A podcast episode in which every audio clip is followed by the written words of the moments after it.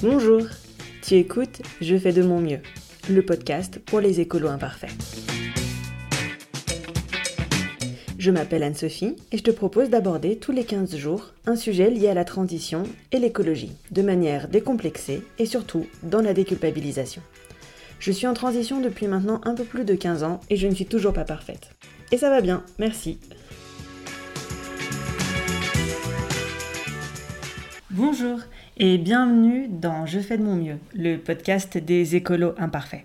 Avant de commencer ce deuxième épisode, je voulais te dire merci. Merci pour les retours que tu m'as faits. Merci pour avoir été là.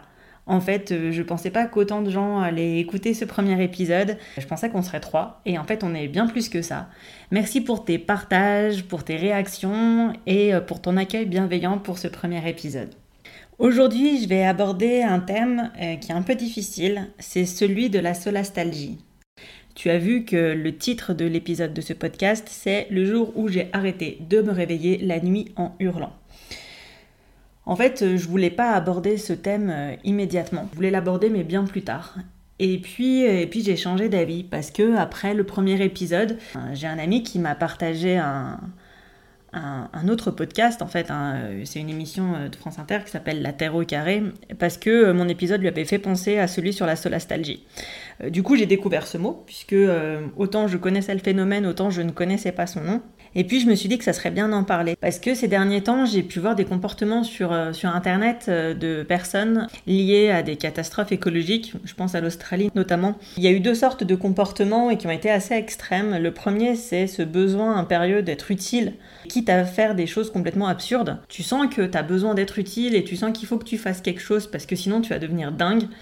Et puis, euh, puis il y a eu un deuxième comportement euh, qui est apparu sur les réseaux. Moi, j'avais jamais vraiment vu avant, mais peut-être que j'étais épargnée. Et là, c'était euh, c'était les pétages de plomb, en fait. Mais genre de la colère et de la rage à insulter des gens. j'ai vu ça et je me suis dit, mais, mais waouh, quoi. Ça m'a vraiment estomaqué, en fait, de voir ce, déchaînement de, violence et de, et de pétage de plomb. et tu sens bien que c'est pas genre pour être violent ou une volonté d'être méchant, quoi. C'est vraiment la traduction de euh, mais vous voyez pas qu'on va dans le mur, euh, vous faites rien, euh, c'est de votre faute. bref, un, comportement. je trouve qu'il est pas super constructif, mais je comprends qu'à un moment t'en puisses plus et, je pense que voilà, c'est la peur qui est, à, la base de, à la base de tout ça. Du coup, aborder la solastalgie, c'était je me suis dit que c'était peut-être le moment en fait, en début d'année, par rapport à tout ce qu'on voit en ce moment. Et c'est pour ça que je te l'aborde beaucoup plus rapidement que prévu.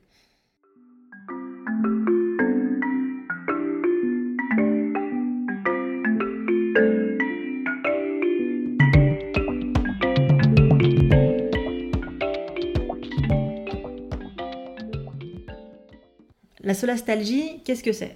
En fait, c'est ce qu'on appelle aussi l'éco-anxiété. Littéralement, ça veut dire la perte de réconfort. En fait, c'est euh, la détresse causée par le changement de l'environnement. Euh, tu peux l'appeler aussi douleur psychique due à la dégradation du système Terre. Tu as pris conscience qu'il y avait un problème, bon, jusqu'ici tout va bien, tu as pris conscience du problème, donc bon, bah voilà, tu vas pouvoir agir. Et puis arrive un moment où en fait, cette conscience, elle est telle que tu vois bien qu'il n'y a plus de futur. C'est assez flippant.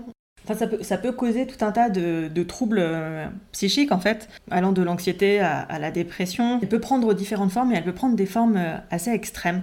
Euh, parmi les symptômes, peux avoir des troubles anxieux avec de l'anxiété chronique, des attaques de panique, des insomnies, de la tristesse, du regret, et puis ça peut aller sur des choses beaucoup plus importantes comme euh, la perte de sens en fait, euh, la perte de sens de mais enfin ça sert à quoi de continuer à vivre euh, dans un monde qui va si mal en fait et que tout est foutu?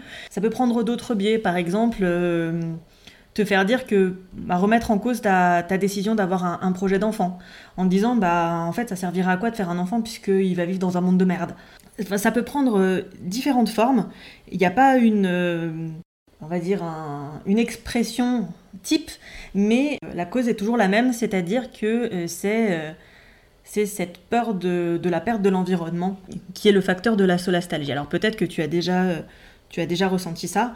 Moi en tout cas oui, et c'est pour ça que j'ai décidé de t'en parler aujourd'hui, parce que, parce que je trouvais que c'était un sujet qui était important, Parce que si à l'époque où je l'ai vécu, j'avais su que ça avait un nom, ben peut-être que ça aurait été moins violent en fait. Et si j'avais su qu'on était aussi nombreux à le ressentir, je dis pas que ça aurait été mieux, mais je me serais sentie peut-être beaucoup moins seule à ce moment-là et, euh, et je me serais pas dit que j'étais moi toute seule dans ma tête enfermée. Et c'est pour ça que je trouve ça important d'en parler aujourd'hui et que, je voulais t'en parler en fait euh, tout simplement.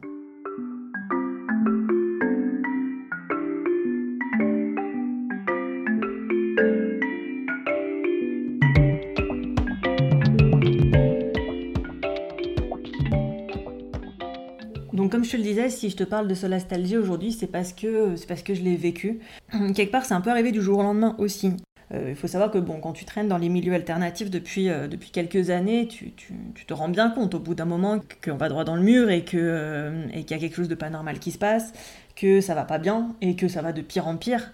Enfin, je veux dire, t'en es conscient parce que ta prise de conscience, tu l'as déjà eue, mais ça t'empêche pas de vivre, forcément. Enfin, je veux dire, tu, tu continues à vivre, tu fais tes gestes, t'es dans l'action, tu, fais ce que tu peux, et voilà. Et en fait moi, ce qui m'a fait basculer, c'est. Euh, on était en 2018, on était en fin d'année 2018. Alors à cette époque-là, en fait, c'est le moment où il y a un peu tous les livres sur la collapsologie qui sont sortis.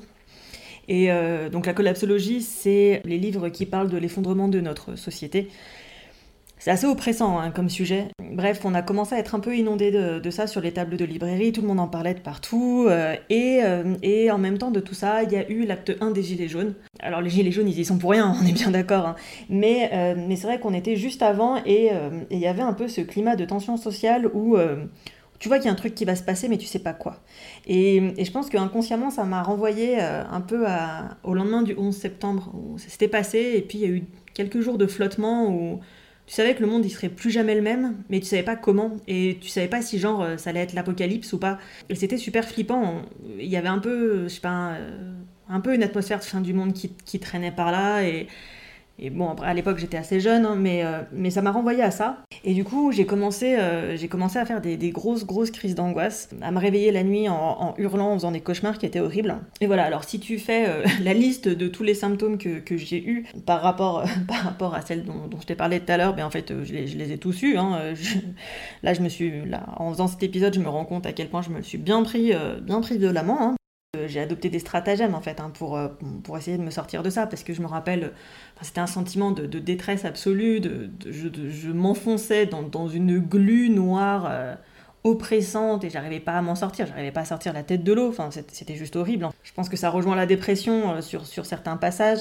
Encore que voilà, je, ne connais pas, je, ne connais pas trop bien la dépression, donc je veux pas faire de, comparaison euh, qui, qui, pourrait être mal interprétée, mais c'était un sentiment assez profond. La remise en question d'un projet d'enfant, j'ai des souvenirs de discussion voilà, elle était présente aussi. Même au pire du pire, enfin, il y a eu une remise en question de, de mon existence même. Est-ce que, est -ce que ça sert à quelque chose de vivre?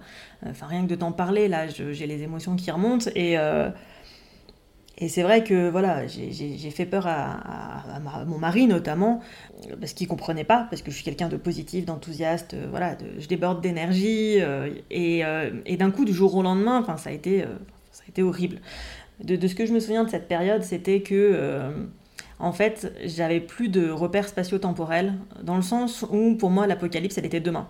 Genre, euh, demain, littéralement. Euh, que j'allais me coucher et que demain matin, en me réveillant, ça serait la fin du monde, quoi. Et donc, du coup, il n'y avait pas de transition, il n'y avait pas de... Il avait pas un changement progressif, il n'y avait pas une adaptation possible. Enfin, ça m'a mis dans un état assez, assez douloureux et, parmi les comportements que, que j'ai pu adopter pour pouvoir essayer de, de, de, me distraire en fait de, de, cette angoisse permanente. Je te donne un exemple tout bête. Là, je suis en train de terminer des réserves. euh, mon mari m'a dit, euh, tu vas leur parler, euh, tu vas leur parler des stocks que tu as fait. Oui, oui, voilà. Je j'ai fait des stocks. On est en train de les terminer. Là, on est sur les derniers pois chiches. Enfin voilà, j'avais acheté des légumineuses parce que alors pourquoi des légumineuses? Parce que du coup, bah, c'était une graine. Donc du coup, qui dit graine dit que tu peux la replanter. Donc du coup, tu mourras pas de faim puisque du coup, tu peux faire des cultures avec. Enfin bref, tu t'imagines le délire dans lequel je suis partie? Il y a eu ça, il y a eu, j'ai fait un plan B pour, pour quitter Metz, donc avec les itinéraires bis qu'il faudrait emprunter. j'ai une liste quelque part dans mon appart qui traîne avec les objets que, que je dois prendre en priorité, parce que bien sûr, s'il y a une apocalypse, l'argent n'a plus aucune valeur, et donc du coup, il faudra des choses pour faire du troc. Hein, donc, donc du coup, j'ai quelque part une liste des choses qu'il faut absolument que je pense à mettre dans nos bagages si on doit quitter d'urgence la ville en cas d'apocalypse. Et le lieu de ralliement, si on n'était pas ensemble au moment où ça arriverait. Euh, pour te donner un petit exemple, euh, voilà, un, petit, euh, un petit panel de, de, ce qui a pu se passer dans ma tête, c'est allé très loin.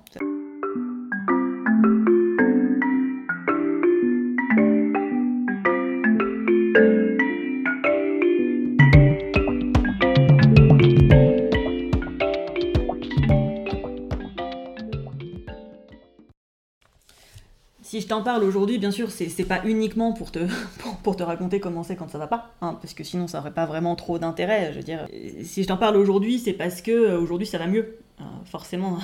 voilà. Et, euh, et, je voulais te, te, parler de deux, trois choses que j'ai pu mettre en place en fait pour que ça aille mieux. Enfin, qu'est-ce que j'ai mis en place? La première chose en fait, c'est que la, première chose que, que j'ai fait, c'est que bah, j'ai coupé en fait toutes les sources d'actualité et toutes les sources mais alors surtout toutes les sources sur la collapsologie. C'est le premier truc que j'ai coupé. Les journaux, et. Parce que je sais pas si t'as remarqué, mais euh, depuis quelques années, en fait, on te montre que les mauvaises nouvelles, hein, que les trucs tout pourris qui peuvent arriver, quoi. Donc c'est pas forcément euh, ce qui te met dans un état de gaieté absolu. Je dirais même que ça te nivelle un peu par le bas en termes d'humeur, quoi. Euh, donc du coup. Voilà, je, n'avais plus aucune information sur le monde. Et alors surtout, je, ne lisais plus mais les, articles qui étaient partagés, repartagés, re-repartagés par, par, tous les, les personnes de la sphère écolo euh, sur l'effondrement de la société, comment on allait tous mourir et que du coup il n'y avait plus de glaciers, enfin bon bref, tout ça, tout ça j'ai arrêté de lire. Donc euh, dès que ça touche euh, collapsologie en fait, et, même un an plus tard en fait, hein, bien plus d'un an après, je, continue, je ne lis plus.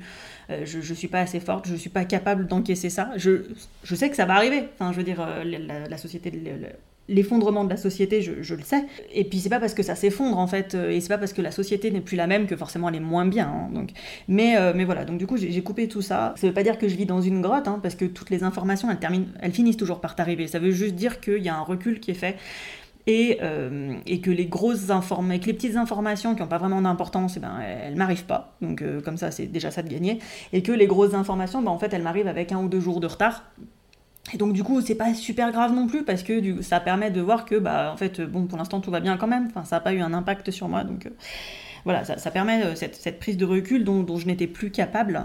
Donc voilà c'est le premier conseil que je te donne c'est euh, peut-être déjà commencer par t'éloigner de, ça. Ça relâche une pression assez assez impressionnante. La deuxième chose que, j'ai fait, c'est que je me suis immergée dans les, dans les initiatives positives et constructive. Alors, c'est-à-dire qu'à l'époque, euh, bah, j'avais plus d'espoir, hein, bien entendu. Bah, je, pensais que c'était la fin du monde, hein, donc forcément, c'est pas terrible. Et donc, du coup, à la base, je suis quand même quelqu'un de super enthousiaste et positif. Et, euh, je me suis dit que j'avais peut-être besoin de cet effet bisounours.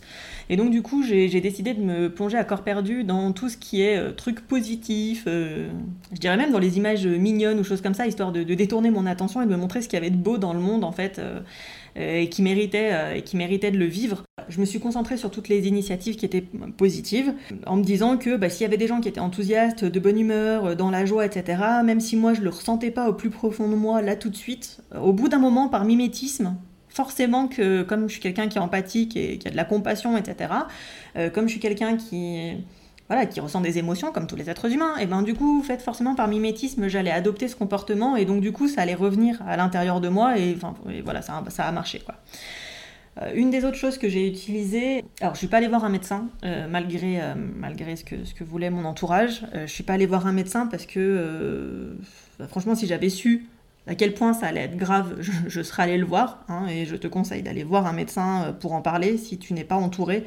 Euh, même si c'est peut-être pas forcément reconnu par tous les médecins et, par les professionnels. Euh, enfin, il faut que tu, faut, en parler. Tu, tu, peux pas rester seul en fait euh, quand t'en es dans, dans, ce genre d'épisode de, désespoir, hein, parce que c'est dangereux. Mais par contre, je, crois beaucoup à tout ce qui est la naturopathie. Et je savais que, euh, alors pour d'autres sources d'anxiété, il y a des gens qui prennent euh, ce qu'on appelle des fleurs de bac, euh, et qu'il y en a une qui s'appelle la Rescue et qui est assez, ou la Rescue, hein, et qui est assez efficace. Et donc du coup, je me suis dit bon bah, voilà, je vais, commencer par prendre ça, et puis dans 2-3 mois, on verra On verra si dans 2-3 mois ça s'est pas calmé. À ce moment-là, je j'irai voir un médecin parce que ça peut pas continuer comme ça. Hein. Tout simplement, on peut pas vivre à long terme dans ces conditions-là. Puis de toute façon, mon mari il aurait pété un plomb puisque enfin, je me réveillais toutes les nuits en hurlant et en criant quoi. Donc euh, c'était genre juste pas possible quoi. Donc euh, ce que je faisais c'est que le soir avant de m'endormir, hop, je prenais quelques gouttes de rescue et puis si je me réveillais pendant la nuit, hop, j'en reprenais encore et puis dès que je sentais les angoisses qui remontaient, hop, j'en reprenais et, et au final c'était plutôt efficace. Et puis quand ça a commencé, à, quand ça a commencé à aller mieux, euh, en fait, euh, j'ai repris la méditation. Alors, euh, je pratique le zen maintenant, mais bon, tu peux faire de la méditation de façon moins intensive. Hein. Tu peux faire 10 minutes par jour, voire même une fois par semaine, c'est déjà cool. Et en fait, mais ça, je pouvais pas le faire au tout début, parce que, parce que quand tu fais de la méditation, en fait, bah, tu alors, quand tu fais du zen, tu es dans le silence, et donc du coup, tu es vraiment confronté à tes pensées. Donc, euh, je pense que à ce moment-là, si je me confrontais à mes pensées, c'est peut-être pas forcément le, meilleur du monde. Mais, mais du coup, quand ça commençait à aller mieux, en fait, ça m'a permis de, de, relâcher la tension et de relâcher la pression. Puis, moi, ce que le zen m'a appris, c'est, bah, c'est un, le moment présent et l'importance du moment présent et de revenir euh, à l'instant T. Et puis euh, l'impermanence du temps. C'est une des notions de, base dans le, bouddhisme. Euh, mais ça, sur le coup, ça m'aide maintenant au quotidien pour ne pas faire de rechute. C'est-à-dire que oui, aujourd'hui c'est comme ça, demain ça sera autrement, même dans l'instant suivant ça sera autrement, et ça ne veut pas forcément dire que ça sera moins bien, ça veut juste dire que ça sera différent et donc du coup qu'il va falloir s'adapter. Euh, revenir dans l'instant présent, ça me permet moi d'être ancré et de me dire que oui, là tout de suite tout va bien. Donc ça me sert à rien de m'angoisser pour un truc qui n'existe pas encore, pour un truc que, peut-être on ne connaîtra jamais ou qu'on connaîtra sous une forme que je n'imagine pas. Ça sert à rien d'imaginer le pire. Euh, faut être consciente que ça peut arriver, mais ça sert à rien d'angoisser et d'être complètement paralysé aujourd'hui pour un truc qui n'existe pas encore. Et ça, c'est euh, vraiment ce que j'applique au quotidien aujourd'hui. Une autre chose aussi qui, qui m'a permis de prendre du recul, c'est de me rendre compte qu'en fait, euh, c'était pas la première fois que ça arrivait. On voit quand même pas mal d'articles qui disent oui, le nouveau mal du siècle. Et, euh, et en fait, de me rendre compte que euh, chaque génération avait plus ou moins eu ce moment dans l'histoire, en fait, avait eu plus ou moins ce, moment de, détresse. Et, ça m'a permis de me rendre compte que voilà, bah, on était toujours là au final. Et que oui, euh, c'était différent et que chaque génération fait toujours un peu le bilan entre ce qu'il y avait avant et ce qu'il y a eu, enfin, ce qui vit en se disant que peut-être c'est la fin et que donc du coup euh, on a ce sentiment qu'il n'y aura pas de futur. En fait, ça, me fait penser au mouvement euh, Nos Futurs avec les punks et, et je pense que de me rendre compte en, fouillant un peu que bah, on n'était pas les seuls. Il n'y a, a, pas qu'en 2020 qu'on se rend compte de ça je veux dire, dans les années 90, bah, c'était pas non plus plus glorieux, hein, et il y a toute une partie de la population qui, pensait qu'ils auraient pas de futur non plus, et que ça allait être horrible, et que ça allait être l'apocalypse. Chaque décennie, en fait, a ce moment-là, quelque part, euh, peut-être plus ou moins fort, peut-être plus ou moins étendu dans la société, peut-être que là, on atteint des sommets, mais... Euh, mais du coup, on n'est pas les seuls. Et c'est pas la première fois que des gens dans l'humanité se disent ça. Ça a déjà été vécu par d'autres euh, de, de, façon différente, mais on a survécu, on est toujours là. Euh, je pense notamment euh, aux grandes civilisations aztèques où les grandes villes ont été complètement désertées, on ne sait toujours pas pourquoi. c'est un peu ce même questionnement, enfin, la fin d'une société. Et en fait, de savoir que d'autres l'ont vécu avant, j'ai senti un soulagement en moi, puisque je me suis dit, ben ok, ils l'ont vécu, ils sont toujours là, ça veut dire qu'ils ont trouvé un moyen de s'en sortir et de survivre à ça. Et, moi, ça m'a beaucoup aidé pour me dire, ok, bah, s'ils l'ont fait, bah, il n'y a pas de raison que, que moi j'y arrive pas et qu'on n'y arrive pas non plus, quoi.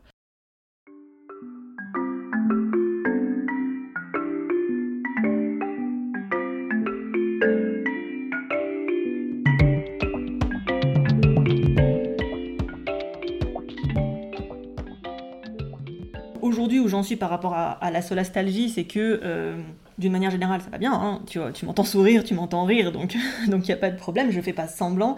J'ai retrouvé de l'enthousiasme pour des projets, hein, euh, notamment bah, ce podcast. J'ai retrouvé euh, de l'espoir, bien entendu.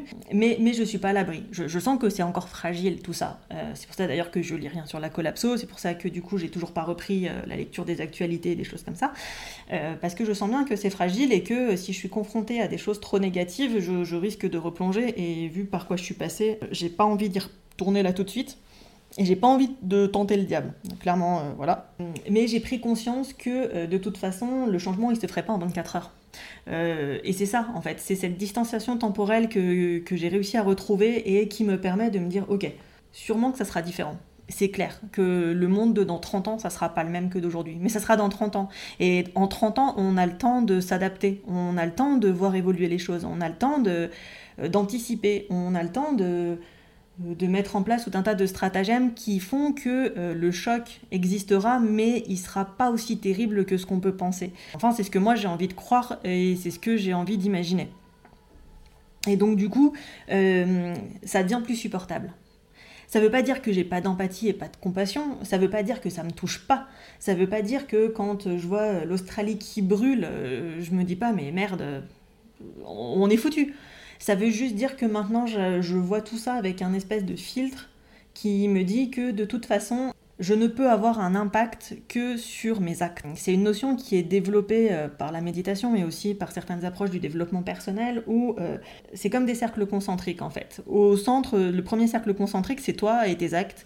Après, c'est ta sphère d'influence, euh, c'est tes amis, ton entourage, et puis euh, au fur et à mesure, ça fait des cercles de plus en plus grands, et euh, le reste du monde, c'est le dernier cercle tout autour. Mais en vérité, le seul sur lequel tu as un impact possible direct, c'est tes actes. Et ensuite, de ces actes vont découler des répercussions qui vont influencer les autres. Mais la seule chose sur laquelle tu as un contrôle, c'est ce que toi tu fais. Ce qui te permet de retourner dans cette notion de contrôle, en fait que certains pensent perdre et que et donc ça les plonge dans la solastalgie. Mais du coup, si tu contrôles déjà tes actes, eh ben, c'est déjà pas mal en fait. Et je suis confiante. D'une manière générale, je suis confiante. Euh, au plus profond de moi-même, j'y crois. Euh, je vois qu'on est de plus en plus nombreux et, euh, et ça, ça fait du bien de le voir, qu'on est de plus en plus nombreux, que ça bouge, que les gens prennent conscience. Je, je me dis, enfin, ça y est, ça bouge. Les gens ils ouvrent les yeux, quoi. Enfin, ce qui n'était pas forcément le cas il y a 2-3 ans en arrière encore. Et ça, ça fait toute la différence au final parce que t'as plus l'impression de te battre contre un moulin à vent, en fait. Euh, tu, tu vois qu'on est de plus en plus nombreux et donc du coup, moi, ça me donne confiance. Et je me dis, ok, alors bien sûr, tout le monde n'est pas parfait, hein, et puis tant mieux d'ailleurs, mais ça veut dire que bah, on laissera pas les choses arriver. Et j'ai profondément confiance en l'être humain pour, pour dire que voilà, on arrivera à se à créer des structures, à créer des choses qui font que euh, ça sera pas ça sera pas l'apocalypse en fait. J'ai envie de croire à ça, euh, parce que sinon, sinon on rebascule dans le sens où bah, si, si, s'ils n'arrivent même pas à croire à ça, enfin je veux dire, ça n'a plus d'intérêt, ça n'a plus de sens. Euh, on, voit d'énormes initiatives être prises à travers le monde, à travers, euh, même en France, sur, sur des tests de nouvelles formes de décision, de nouvelles formes de prise de décision, et je trouve ça super enrichissant. On est à une époque euh, charnière, euh, mine de rien, et euh, tout peut bouger. Et c'est sur cette note positive que je vais te laisser pour cet épisode. Parce que c'était un sujet qui n'était pas, pas super facile, comme tu as pu le voir, ou l'entendre peut-être au son de ma voix. Je pensais pas que ça me toucherait autant. Je te remercie d'avoir écouté jusque-là. On se retrouve dans 15 jours pour un nouvel épisode. Salut